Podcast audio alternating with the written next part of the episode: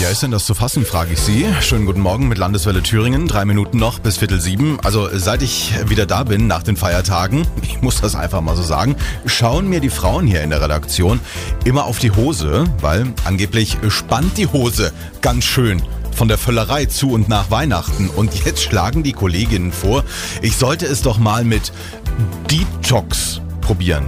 Detox klingt irgendwie wie Botox, aber ich will mir ja nichts spritzen lassen. Ne? Haben Sie schon mal gehört? Detox. Nee, das weiß ich nicht. Sagt mir jetzt im ersten Moment nichts. Haben Sie vielleicht eine Vermutung, was es sein Detox. könnte? Na, irgendwas mit Chemie? Ja, Detox ist irgend so eine Ernährungsphilosophie, wo es darum geht, den Körper zu entgiften. Würden Sie da mitmachen? Nee, nee. Warum nicht? Das beste Mittel zum Abnehmen ist einfach Sport. Haben Sie sowas schon mal ausprobiert? Ich, ich will hier gerade gucken, was es zu Mittag gibt. Und da, reden, und da reden wir hier von einem Schlacken. Also Sie sind ganz unberührt von diesem Diätkram.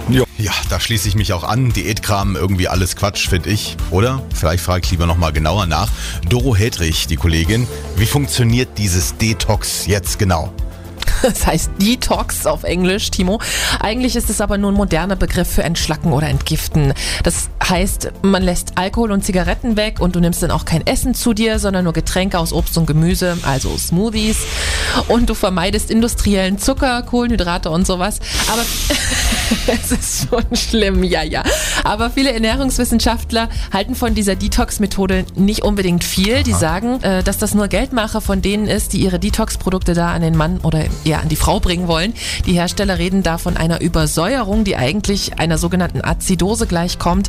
Die ist aber lebensbedrohlich und keiner von uns dürfte so stark übersäuert sein, nur weil er über die Feiertage fettig und viel gegessen hat. Ja, Detox, das Modewort für Entgiften. Ich mache trotzdem mal so ein Smoothie. Wer weiß, vielleicht hilft der ja irgendwann mal gegen eine übersäuerte Frau.